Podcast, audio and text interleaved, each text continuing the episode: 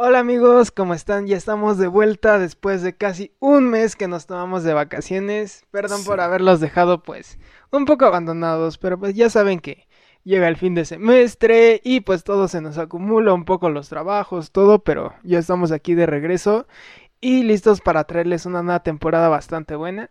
Moshi, ¿cómo estás después de tanto tiempo, amigo? Hey, ¿cómo están, amiguitos? Los extrañaba, la verdad.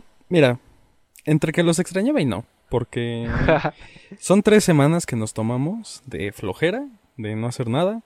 Eh, yo medio hice cosas que son las cosas nuevas para los capítulos, pero hasta cierto punto ya extrañé al grabar, ¿sabes? Como que Sí, es ya. bonito. Ujú, Entonces, yo pues- ya lo esperaba. Pues esperemos que esta temporada salga muy chida, ya tenemos varios cambiecillos por ahí. Eh, igual de Twitch se van a venir cosas muy bonitas. Bastante padres. Pero pues a darle. Vamos ahora sí. Y bueno, de ahorita pasamos un poco al tema que en esta vez que vamos a hablar un poco de la familia porque es muy peculiar la relación con la familia, sobre todo en esta parte del continente, ¿no lo crees? Sí, es curioso, ¿sabes? Porque realmente el tema familia en lo que es Latinoamérica es, es curioso porque siempre te lo pintan que son como que, principalmente, al menos aquí en México, yo siento que está como que muy, mucho el estereotipo de la familia es católica y siempre le están Ajá. rezando, entonces, cosas que pusieron, que puso, que pusieron las novelas y la Rosa de Guadalupe, vaya. Sí, sí, sí. Pero después ves familias reales y son todo lo contrario, ¿sabes? O sea, Ajá. no son nada similar. Y yo creo que pasa en todo el mundo, así como muchos tienen el estereotipo de que en Japón los muebles son chiquitos y siempre están en el piso y en la cama duermen en futones. No, o sea, hay Y un montón de "Onichiwa, lugares que son casas komaiwa", normales. y cosas así. Ajá, Watashi wa Omaru des, todo ese tipo de cosas, ¿sabes? Mm, eh, Te voy a decir algo ahorita que dices lo del estereotipo. A mí todo eso de la, la cuestión católica y todo nunca me queda porque ni la familia de mi papá, ni la familia de mi mamá, ni mis papás, ninguno son católicos. Entonces nunca he, he conocido como tal el estereotipo, pero tú sí. Pues mira, de parte de mi mamá, Ajá. No, o sea, realmente yo por cómo siempre lo he percibido como que el catolicismo y cualquier religión como que nunca han entrado, siempre han estado como que muy libres de todo ese aspecto. Tengo entendido que en algún punto sí, pero como que se quitó. Con mi papá es totalmente lo contrario, o sea, mi abuela, nada más porque ahorita pues tiene un problema en la rodilla que ya no la deja caminar pues bastante, ¿sabes? Sí. Pero mi abuela era de esa señora que no le importaba la hora, el día, lo que fuera, iba Su a misa rosario. siempre. No, Ajá. iba a misa siempre. Y Vámonos. donde viven, pues tú sabes que en Tultitlán conoces la zona que es Chilpan. Uy, Ah, sí. No, Entonces sabes que es pues entre montaña prácticamente, es un cerro. Sí, sí, sí, es cerro. Entonces ahora imagínate mi abuela que tenía mal la rodilla, eh, subir un cerro, pasar varias cosas para ir a la iglesia nada más. Entonces mi Ah, abuela sí era muy intensa. eh, Sí, sí, sí. Mis tíos hasta cierto punto, y recuerdo, esto es una anécdota, Ajá. eh, recuerdo hace muchísimos años, yo estaba en sexto. Sí. eh, nos fuimos a Ixtapas y Guatanejo, nos fuimos a ir en el coche, fue la primera vez que íbamos a Ixtapa. Eh, me acuerdo que íbamos a dejar, no íbamos a tomar la típica ruta que es de aquí del Estado de México, irse hasta Acapulco y de ahí agarrar la carretera que te deja hasta Cihuatanejo. Ajá. Como estaba mi tío y lo íbamos a llevar a... Lo íbamos a acercar lo más posible a su casa, pues él, vive en, él vivía en Michoacán, entonces tuvimos que agarrar Arco Norte, casi hasta Guadalajara, después a bajar a Michoacán, lo que sea. Pero me acuerdo que nosotros, nos, pa- mi papá y yo nos paramos a las 4 de la mañana para ir por mi tío. Y me acuerdo que ya cuando nos estábamos yendo, mi abuela, o sea, se veía que eso les había hecho siempre. O sea, que era como costumbre, ellos lo tenían bien, o sea, como que bien metido a la cabeza. Porque les dijo, Ajá. no, pues ya, recen, recen. Y como mi abuela en la casa de mi abuela tiene una capilla, ahí ves a mi papá y a mi tío rezando yo ahí al lado así como de, ¿qué hago? Mm. ¿Sabes? Entonces sí, Sí. tengo como que dos mundos diferentes. Lo que sí agradezco totalmente es que a No pesar de que nos metieron tanto a mi hermana como a mi escuela católica, el Anáhuac, Ajá. eh, no el Anáhuac, el carísimo, el Anáhuac pues Anáhuac, Religioso. Versión Estado de México. Ajá. Exacto. Eh, agradezco que como que mi mamá influyó más en el matrimonio en decir, ¿sabes qué? La religión déjala de un lado.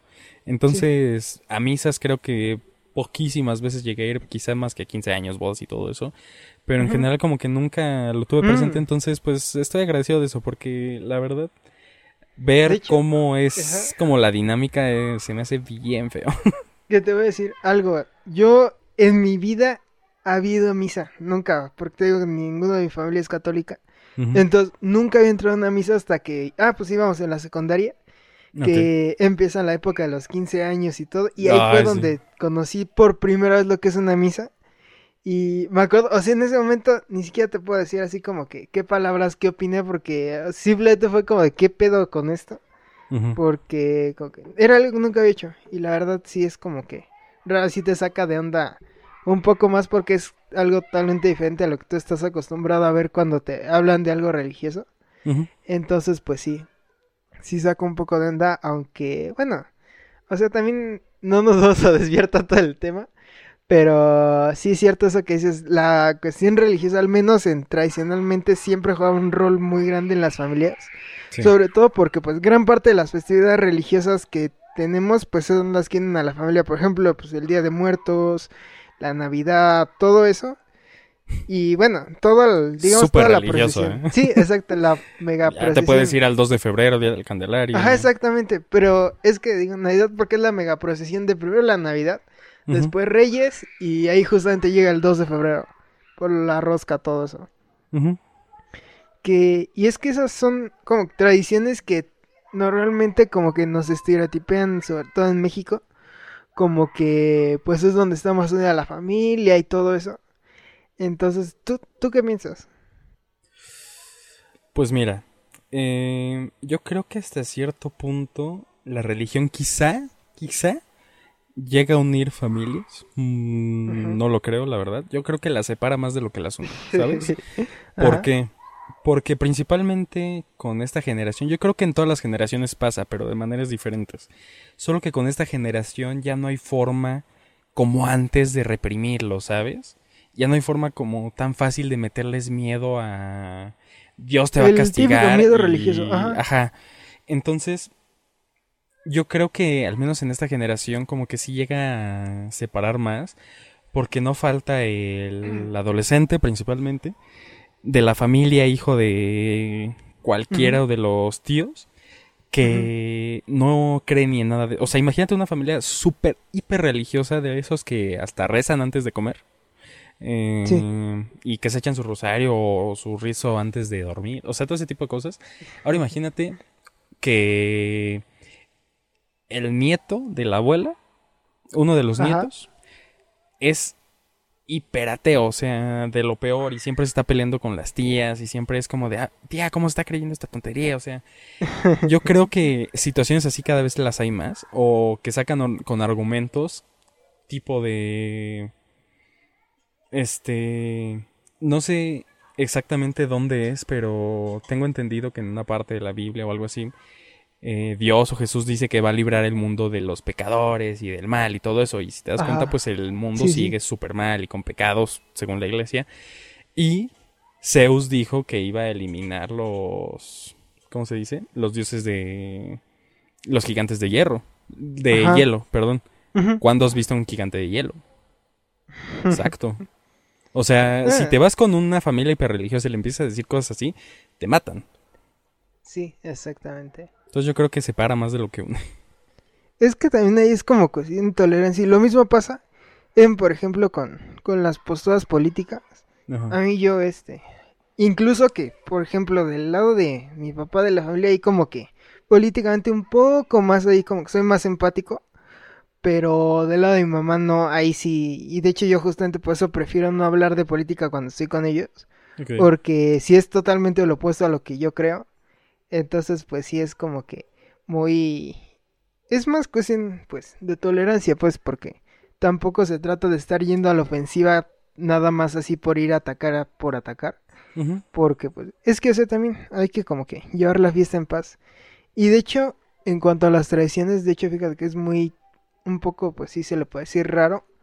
Porque del lado de mi mamá, una tía que murió en el pleno Día de Muertos, en el pleno segundo de noviembre, Ok. Entonces, pues sí, ya te imaginas, no es como que esa fecha sea como muy escéptica, o más bien como que sea muy celebrada por lo mismo, y, y así, o sea, es como que hay una parte más como que no es la familia tradicional mexicana que pintan, que siempre está así como unida en todo, y a cada rato se andan viendo hasta para el Día del Perro y todo eso. Ok, ok. Entonces, pues sí, es así como que este, diferente, pero también yo digo que no es como que tenga que tener algo de malo eso que las familias no sean tan unidas como normalmente las acostumbran a pintar. No, y es que de hecho, o sea, seamos realistas. Yo creo que esas típicas familias que ponen que están hiperunidas, que se llevan súper bien, que se están viendo a cada rato, yo creo que son hasta cierto punto las más falsas, ¿sabes? Porque nadie puede estar tan bien siempre, ¿sabes? Por más increíble que te vaya en la vida, no vas a estar bien siempre. Con- Sí. Ni contigo mismo ni con otras personas, ¿sabes? Entonces, yo siento que este tipo de familias son las peores, ¿sabes? Yo creo que aunque no haya peleas, como que en algún punto va a haber como que alguna discusión, en algún punto como que algo no va a quedar bien, pero yo creo que es preferible que haya problemas y que la familia lo sepa solucionar, que no se que sepa salir de eso a la típica familia que está guardando todo y en algún momento van a salir a dispararle a alguien, la ¿sabes? Ajá, sí, claro. exacto. Y es que Sí, aparte, hablando en cuestión religiosa de costumbres, eh, me acuerdo hace años, o sea, te estoy hablando de hace más de 12 años, eh, me acuerdo llegar a la casa de mi abuela en fechas decembrinas y normalmente una tía, pues que está en Querétaro, pues viene en esas fechas, ¿sabes? Y se queda. Sí. Y me acuerdo que en esas fechas cuando íbamos, o en mismo año nuevo, ¿sabes? Era como de... Si ves que luego le ponen como altar a lo que es el niño Dios. Ujú. Y que dulcecitos y que... Ujú. Todo ese tipo de cosas. Sí. Me acuerdo sí, sí. que yo era como de, ah, yo quiero agarrar un dulce. Porque pues era como de, pues vato, ahí hay dulces porque no los puedo agarrar, ¿sabes? Y me acuerdo que mis propios primos, los que sí estaban como más clavados en eso, porque su mamá igual está muy clavada, una de mis tías está muy clavada en lo que es la religión. eh, me acuerdo que me decía, no, es que tienes que arrullarlo y darle un beso al bebé. Y yo así de, vato, este, esta cosa de porcelana me va a decir, no tomes un dulce, por favor. O sea, hay muchas cosas que desde chico se me han hecho ridículas. Eso de arrullar al niño es como de, vato, es una cosa de portela- Es que porcelana pintada. Pero, No, no sé, yo siempre he sido como que no... Por, yo creo que por eso nunca he quedado con la religión, porque encuentro demasiadas discrepancias en ese tipo de cosas. A veces como de, se me hace muy ridículo. Obviamente respeto Ajá. cuando alguien cree en lo que sea, ya sea budaísmo, este, catolicismo, Lo cristianismo, ajá. lo que sea. Lo respeto porque a fin de cuentas es en lo que cree y pues chido, ¿no? Pero yo simplemente choco con eso, simplemente es como de, es ridículo todo esto. Pues es que ya después probablemente sí ya vamos a tener un capítulo de más basado en la religión porque ahora sí esta temporada están bien densos los temas. Ya, Sí. ahora sí nos organizamos, ya no estamos improvisando como Después otra. de cinco temporadas, después de casi un año. ya nos organizamos con los temas, banda. No, pero, o sea, dejando un poco de eso, a lo que decías de que las familias que son así como las supuestas familias de retrato le llaman, Ajá. siento que sí, o sea, te, tal cual como tú lo dices, es como que una cuestión hasta de hipocresía, está mejor como que la- las familias tengan esa más de resolver, aunque pues también es como que hay un estigma, se puede decir, muy grande en México respecto a justamente el cómo afrontas la familia, tanto que hasta se puede considerar un poco tabú. Porque si te das cuenta, por ejemplo, tú puedes, eh, no sé, supone, en la escuela o en tu trabajo, tú puedes tener algún problema aún con tu jefe, todo. Y o sea, obviamente, digo, con el debido respeto, porque tampoco es como que te vayas a ponerle a gritarle a tu jefe o a algún amigo en tu escuela, todo. Pero pues sí los puedes confrontar justamente por ese problema, decirles que algo no te parece todo. Y ya, o sea, normal, pues es un problema y la gente lo va a ver como, ah, pues ese problema a lo mejor pasó por esto y todo. Pero normalmente se tiende a ver a que si tienes un problema con algún familiar, te llegan a estigmatizar mucho como, no, es que la familia no se toca, no se toca, no se toca. Ajá. Y entonces, eso es algo que yo siempre, y es un poco hacia del por qué como que quería que abordáramos o viéramos este tema. Porque si te das cuenta, la familia y esos temas muchas veces son vistos como muy tabú. Por lo que yo decía, o sea, más que nada porque la gente como que muchas veces no llega a ver como que eh, que a veces necesitas tener ese coraje para, pues ahora sí, para salir bien librado. Porque también eso de dejarte como que muy sumiso ante la adversidad y ante la gente, más cuando es tu propia familia, como que también por algo luego nos pasa lo que nos pasa, ¿no crees? Pues sí, y aparte de que, o sea, yo creo que en general la familia, no solo la nuclear, o sea, en general tu familia, pues sí se tiene que tener respeto, obviamente, a cualquier persona se le tiene que tener respeto y más cuando es tu familia. Eh, pero yo creo que eso de la familia no se toca nada más aplica Sí, cuando pues son sí. primos en Monterrey, ¿sabes? Sí. Yo creo que tarde o temprano tiene que haber alguna discusión, algún disgusto, algo, porque Ajá. Simplemente yo creo que la disfuncionalidad hasta cierto punto es más funcional que lo funcional totalmente, ¿sabes? Porque ya te puedes ir incluso por ejemplos de películas como esta de... ¿Has visto la película de los Mitchells contra los robots, no? Sí, sí, sí. Ahí está el claro ejemplo de que la que es la supuesta familia perfecta, que al ojo público y que nunca fallan y no sé qué, terminan atrapados súper mal y los que son los más disfuncionales del mundo terminan funcionando increíble para algo, ¿sabes? Entonces yo creo que la disfuncionalidad tiene que ser, pues, de siempre. En algún momento tienes que pelearte, ¿sabes? O sea, no puede ser todo tan perfecto. Sí, sí, sí. No. Y es que además, o sea, lo que tú dices, no puede ser tan perfecto. Y además tampoco es como que te das de dejar de doblegar de alguien solo porque es tu familia. Sí, exacto. Y ahorita decías justamente una palabra que es como clave a lo que iba a decir ahorita, que es familia nuclear. Porque, por ejemplo, a mí, mi, digamos, círculo de lo que considero familia es como que muy pequeño, tíos, primos, y pues obviamente mi abuelita, mi abuelita en paz descanse, mis papás, mi hermana. Pero así como que si nos vamos más allá, el tío del tío del primo del primo del primo, todo eso ya es como muy X. Ujú. Arte no es como que vaya a andarle hablando al tío del tío del primo de mi primo de mi prima de mi tía del no sé qué. Pero ahí hay dos cosas que se me hacen muy cagadas. Uno, eso de que hablan muchas veces de la familia cuando no estás como muy cerca. Y de esa familia que es la ultra lejana. Y te sabes ahí media de su vida. Yo que pues, tú sabes que yo soy muy dejado de la vida, entonces como que no me importa. Pero hay otra cosa que se me hace muy cagada justamente de eso de la familia lejana. Que es la descendencia o las raíces. Es, no sé si te ha tocado esa gente que porque su tío, de su tío, de su primo, de su abuelo vinieron desde, yo qué sé, de algún país de Europa migrando a México y así salió y ya están sin sus raíces este, francesas o, o no, algo pero sus raíces aztecas y toda esa mamada. Siempre como que se me ha hecho muy cagado o no sé, eso de que te digan que mis raíces.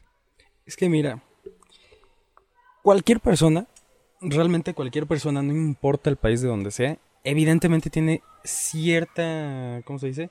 Cierta raíz en alguna otra parte del mundo, ¿sabes? Porque obviamente quizá nosotros, ahorita estamos en México, pero nuestro tatarabuelo a la décima estaba en, el Imperio Turco Otomano, ¿sabes? O sea, realmente... Sí, pero o sea, no por eso te haces otomano, por ser un... Ajá, por ¿Cuál tener tu descendencia ultralejana. El problema con este tipo de personas, ya sea de México que dicen, no, es que como mi abuelo es de Francia y mi mamá es de Italia, pues yo tengo, este, yo soy parte francés e italiano. No, brother.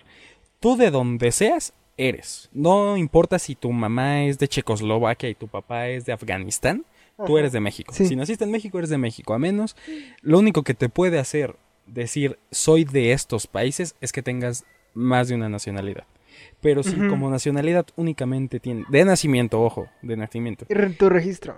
pero si en tu registro de nacimiento dice eres argentino, eres argentino y te callas. No tienes ni porque tu tío sea italiano, ni porque tu mamá sea de Turquía, ni porque tu abuelo sea de Checoslovaquia, significa que tú eres de esos países. ¿Sabes? Yo creo que el problema con esta gente es que hasta cierto punto se podría considerar racismo por el hecho de que como que no quieren aceptar de dónde son. Simplemente porque tienen un tío que está ahí y que probablemente el tío sea mexicano, pero está, está viviendo en Italia. Pero ya con eso es como, no, es que mi tío es de Italia y no sé qué. O sea, yo creo que el problema es que la gente simplemente no acepta de dónde es. Así como si yo fuera hijo de mexicanos, pero nací en Corea. Soy coreano. No importa. Sí, tengo Mm. No, raíces un- mexicanas. Pero yo no soy mexicano. Yo soy de Hay Corea. como que una parte donde ni sí ni no, porque, por ejemplo, o sea, pon tú todavía, abuelo te lo paso, de que tu abuelo sea de, yo qué sé, Polonia, una cosa así, y sí, pues ahí el don todo güero y ahí con su acento todo cagado hablando español. Los papás igual, o sea, ahí es más que obvio y directamente vas a tener la nacionalidad. Eso que ni qué. Porque al final de cuentas es lo que ellos te están dando.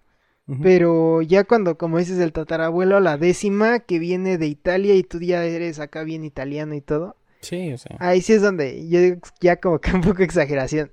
Y es que es lo que justamente te decía. Yo creo que el punto donde sí puedes decir soy de estos lugares Ajá. es que directamente sea de, tu- de tus papás.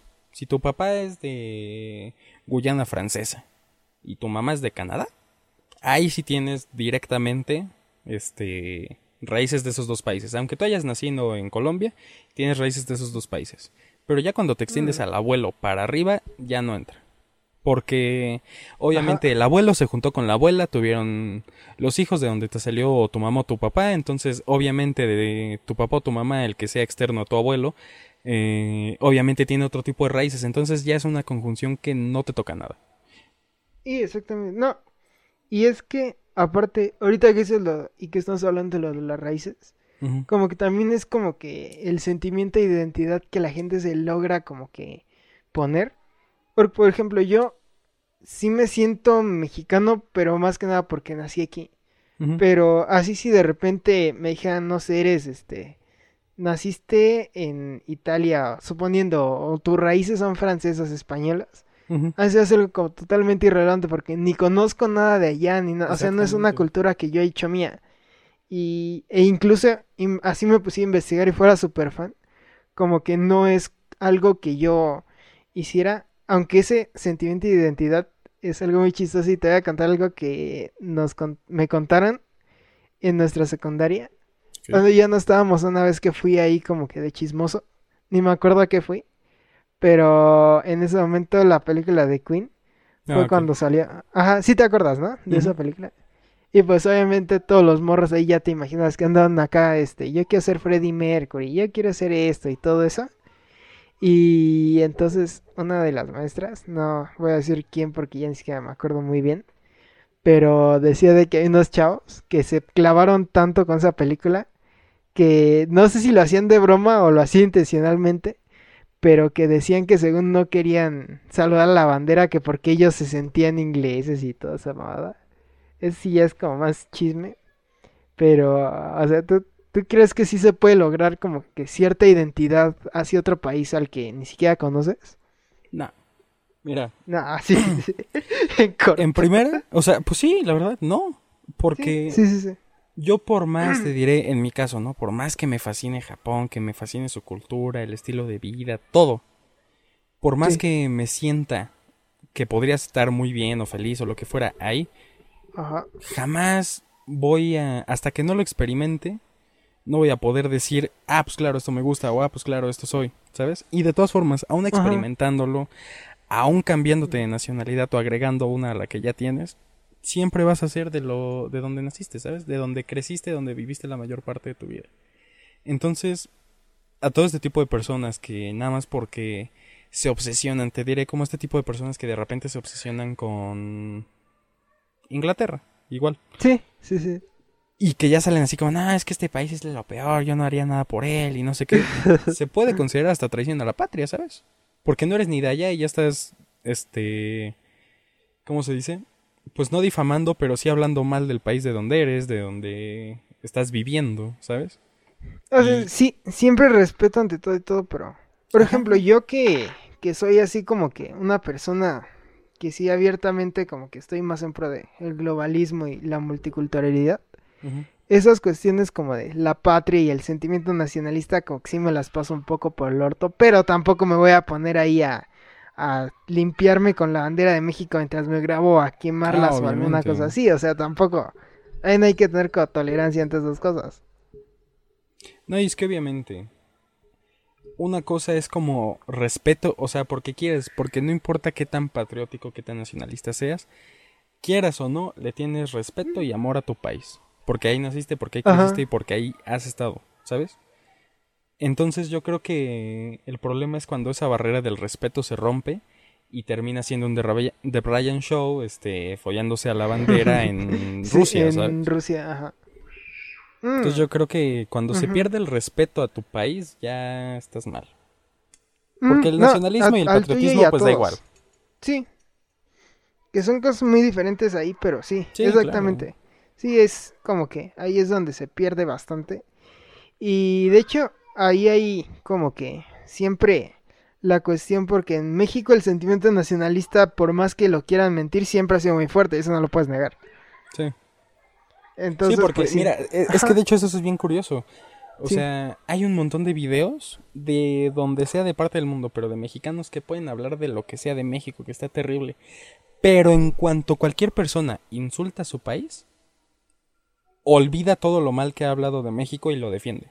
Mm, Quieras o es no, que- siempre va a pasar.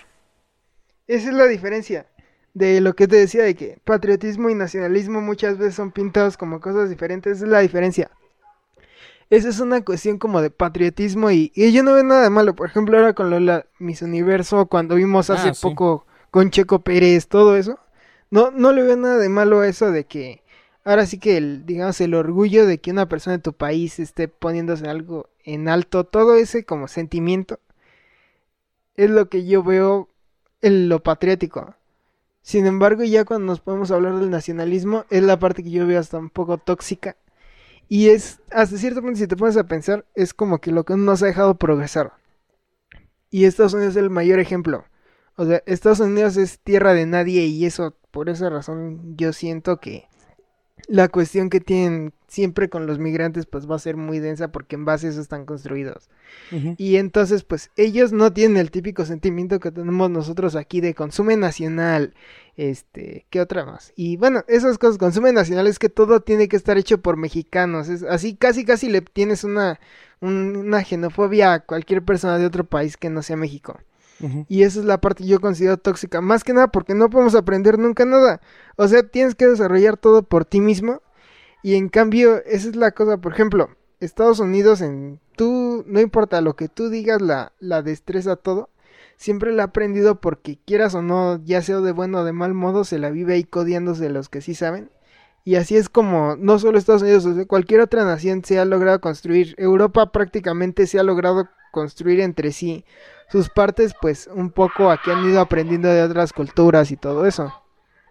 No, y deja tú eso, o sea, yo creo que justamente como dices, en México quieren a fuerza hacer todo ellos. O sea, aunque no lo sepan hacer, quieren hacerlo ellos.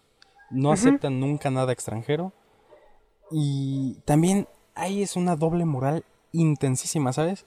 Porque casos como la Miss Universo, como Checo Pérez, como Canelo, todos estos Ajá, casos todos ellos son desprestigiados. hay odio masivo hacia ellos. Es como, ah, es que ¿por qué él está ahí? O sea, siendo mexicanos están tirándole a mexicanos. ¿sabes? O sea- es como de vato.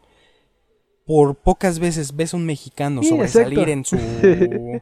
en su. ¿Cómo se dice? En su disciplina. Y le estás tirando. O sea, es como de vato, ¿qué onda? Y también, justamente como dices, ya no solo es que Estados Unidos esté codeando con los grandes, con los que sí saben, o que se crean los. el país o sea, sí, el país central de todo el mundo nada más porque aportaron económicamente inten- intensísimo en la Segunda y Primera Guerra Mundial.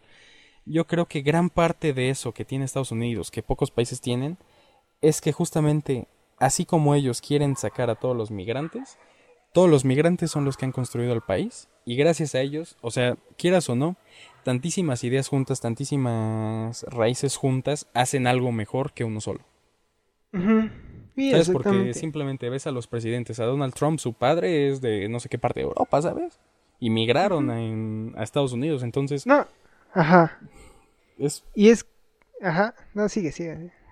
es que es totalmente ridículo, ¿sabes? Porque si te das cuenta, Estados Unidos, su población es de la más patriótica que hay. Sí, Bien exactamente. intenso, ¿sabes? Pero, bueno, es que también ya ahí como que, también ahí luego, bien denso, ahí ya como que no tiene caso que nos metamos. Pero al final de cuentas es como una paradoja que yo veía la otra vez, que es la paradoja del celular. O sea, que dice una persona o un país como tal no puede construir un celular por sí mismo, va a necesitar de otros países, ya sea por ejemplo Finlandia que le provee a los chips, este Japón que le provee a otra cosa y así, y al final de cuentas se hace todo ultra globalizado y del, el libre mercado es el que facilita que puedas tener tu celular, porque se va a sacar de todas partes del mundo al menos una pieza. Sí, obviamente, y, y yo creo que es el problema, uno de los muchos problemas que hay en México. Vuelvo al punto, no aceptan nada de nadie, quieren Sí, todo. exacto. Y simplemente, simplemente los dichos de dos cabezas piensan mejor que una. ¿Es verdad? Sí, ¿Sabes por qué? exactamente. ¿Por qué México no puede tener este, una marca de coches mexicana exitosa? Porque, siempre... no hay- ajá. Porque no tienen la visión de hacerlo verdaderamente por México, ¿sabes? Si las pocas marcas que han salido mexicanas, todas han ido al extranjero. Y Sí, o sea, se da la fuga. Y eso es lo chistoso, porque se da la fuga y todos los países nos andan recibiendo, pero nosotros nunca los recibimos. Aparte que no, nunca hemos hecho nada por crear las condiciones adecuadas para poder recibir cerebros de otros países. Sí, exacto. Y es como cuando empezaron a entrar un montón de empresas privadas extranjeras a México. Simplemente con todas las... ¿Cómo se dice? Todas las empresas de gasolina. ¿Qué hizo México? Sí, puedes entrar Shell, puedes entrar Móvil, puedes entrar este BP, puedes entrar las que quieras, pero yo te sigo dando el petróleo. O sea, es como debato, Sí, entonces ¿para qué estás dejando entrar si no las dejas trabajar como ellos quieren trabajar? Ajá, exactamente. como han trabajado en todos los países, ¿sabes? O sea, Sí, es como de, si vas a dejar, si quieres que vengan a hacer, déjalos hacer. No quieras seguir controlando. Y es el problema con los gobiernos. Quieren tener todo controlado porque obviamente hasta cierto punto lo puedes catalogar como es tanto su miedo a que no puedan controlar algo y se les venga en contra algo o se les caiga lo que sea que pues prefieren tenerlo todo controlado cuando nada más lo Sí. están fregando todo. Aparte la postura, digamos, que se tiene que no ayuda mucho. Porque las ideas, justamente lo que decimos, ideas con una economía más liberal, todos son vistas muchas veces con miedo y hasta desprestigiadas. Por la razón que tú quieras. Y de hecho, más para entrar más en contexto, hay un libro muy bueno que se lo recomiendo. Yo creo que es fácilmente de los pilares de la economía moderna. Pequeño se llama Free to Choose. Eh, este, de Robert Kiyosaki, obviamente. Nah, se llama Free to Choose del gran Milton Friedman. Este es un libro que tal cual habla lo que estamos diciendo. De que al final de cuentas, él y eh, alrededor de muchos pensadores con ideas más liberales es lo que plantean. De que lo más cercano a una democracia es justo eso. La, la cuestión que tienes más libre en un mercado de poder elegir lo que tú quieras, que si no te gusta una marca no hay problema porque te puedes ir a otra, si no te gusta el servicio sabes que alguien más te va a ofrecer uno diferente. Y aunque, o sea, sabemos que es utópico porque, por ejemplo, con el internet no vas a tener 10 marcas de internet que cada una te ofrezca lo que necesitas, pero sí vas a tener la oportunidad que si no te gusta una vayas a poder probar otra. Y si esa marca se le están yendo a los clientes, evidentemente se va a dar cuenta que algo está haciendo mal y va a tener que cambiar. Sí, exactamente. Y pues está curioso porque justamente eso es lo que no pasa en este país. Sí, El tema elegir no tienes opciones. Te, o sea, en un país como México manejan tanto la simulación del libre albedrío. Le hacen creer a la gente que tiene libre albedrío cuando no. Simplemente el hecho de, como tú decías, del internet. Existen empresas como ya no solo Telmex, sino también Mm, Total. Play, Easy, etcétera, etcétera, etcétera. ¿Cuál es el problema? Más de la mitad de estos están manejados por Telmex. ¿Sabes? Simplemente con Ujú. otro Entonces se y- monopoliza, sí, se- exactamente. es- son puros monopolios. ¿O qué pasó con Soriana? Llegó al punto donde ya era todo un monopolio. Sí, y sigue comprando que el Chedraui, que la Mega, todo eso. Sí, exactamente. Y Entonces eso el problema es que simplemente te dan a creer que No. tienes libre albedrío cuando prácticamente ellos te están diciendo vas a Y es que, esto. deja tú eso. No, y, e incluso de eso, tenemos aún así el monopolio más grande que existe, que es el gobierno. O sea, Sí. date cuenta tan solo cuántas cosas no son propiedad del gobierno. El- los correos, por ejemplo. El, el manejo de las vacunas, que prácticamente fue exclusivo del gobierno y tú no tenías como en otros países la, la opción de, ah, bueno, pues esto va a tardar mucho en vacunarme, al menos si quiere alguien que tenga dinero, por ejemplo, decir, no, pues yo, yo me puedo vacunar en este lado y ya, y, No, o sea, es lo que te digo, es destrucción de monopolio. Es, bla, bla, bla. es prácticamente jugar con monopolios y monopolios y más monopolios. Pero bueno, ya, eh, digamos ya casi para cerrar el capítulo y regresando un poco porque... Ay, no, contar- nos hay dos desviamos cosas a cómo que- se maneja México. Hay dos cosas que, ajá, justo, una de esas es casi a- desviarnos a hablar o de política o de una cosa así. Y la segunda es aterrizar a alguien, pero así cabrón típico de, ay, yo crees en esto, no, pum. Sí. Son como que las cosas que hacen nos da. Pero ya regresando un poquito al tema original que estábamos. eh, ¿Tú crees que familia es solo con la que compartes genes o se puede tener una familia, digamos, que es una familia más, digamos, moral o más sentimental, digamos? Claramente, las familias, o sea, a pesar de que sí tienes la familia como que con la que naces y estás, Familia sanguínea, digámosle. Ajá. ajá, sí existe, pero yo creo que familia no solo se centra en eso, ¿sabes? Yo creo que familia puede ser hasta un grupo de amigos con el que terminaste estando, ¿sabes? ¿Por qué? Ajá. Porque muchas veces de estos casos se dan mucho de que gente llame familia al grupo de amigos que les gusta el fútbol y se juntan a ver todos los fines de semana a verlo, simplemente por el hecho de que su familia como tal, la que se conoce como familia familia, nunca estuvo ahí, ¿sabes? Entonces yo creo que Exacto. llamarle familia a alguien simplemente es con alguna persona que le tengas muchísimo aprecio, muchísimo cariño, confianza en su totalidad, ¿sabes? Y hay veces donde incluso no se le podría llamar familia a la que es tu propia familia, ¿sabes? Por, ya te puedes ir por casos de... El, el típico meme del tío que violó al sobrino. Digo, o sea, gente en que, así infame ya- totalmente. Ajá, ya no es una familia, ¿sabes? Desde que se rompe el respeto, deja de ser familia. Ajá, exactamente. Mm, Además, creo que esa parte, el término familia es como que algo que normalmente pasa lo mismo con la palabra amor. Más allá de su significado, no, con amor porque lo vemos como algo muy sagrado.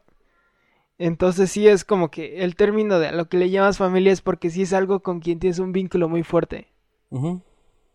Pero pues sí, o sea, al final de cuentas esa es como que la conclusión que tenemos. Pero bueno, amigos, se nos ha acabado el tiempo, pero no los temas, así que los invitamos a continuar escuchándonos todos los lunes a las 5 y media de la tarde en Twitch y a las 6 que se sube el capítulo lo pueden escuchar después de el stream o cualquier día de la semana. Eh, gracias por gracias por acompañarnos en otro inicio de temporada más. Ya estamos cada vez más cerca de cumplir un año de hacer esta cosa y, Uy, sí. y- y va a haber un especial de un año. Eso, Entonces, va, pues, va a estar de ley, sí. pues gracias también por habernos esperado casi un mes a subir video. Sí, sí, sí, Eh, gracias. Pero pues, esto. Em, ya saben, en Twitch, pues somos tardeando, bueno, twitch.tv tardeando guion bajo podcast. Y en todas las demás plataformas, pues somos tardeando podcast.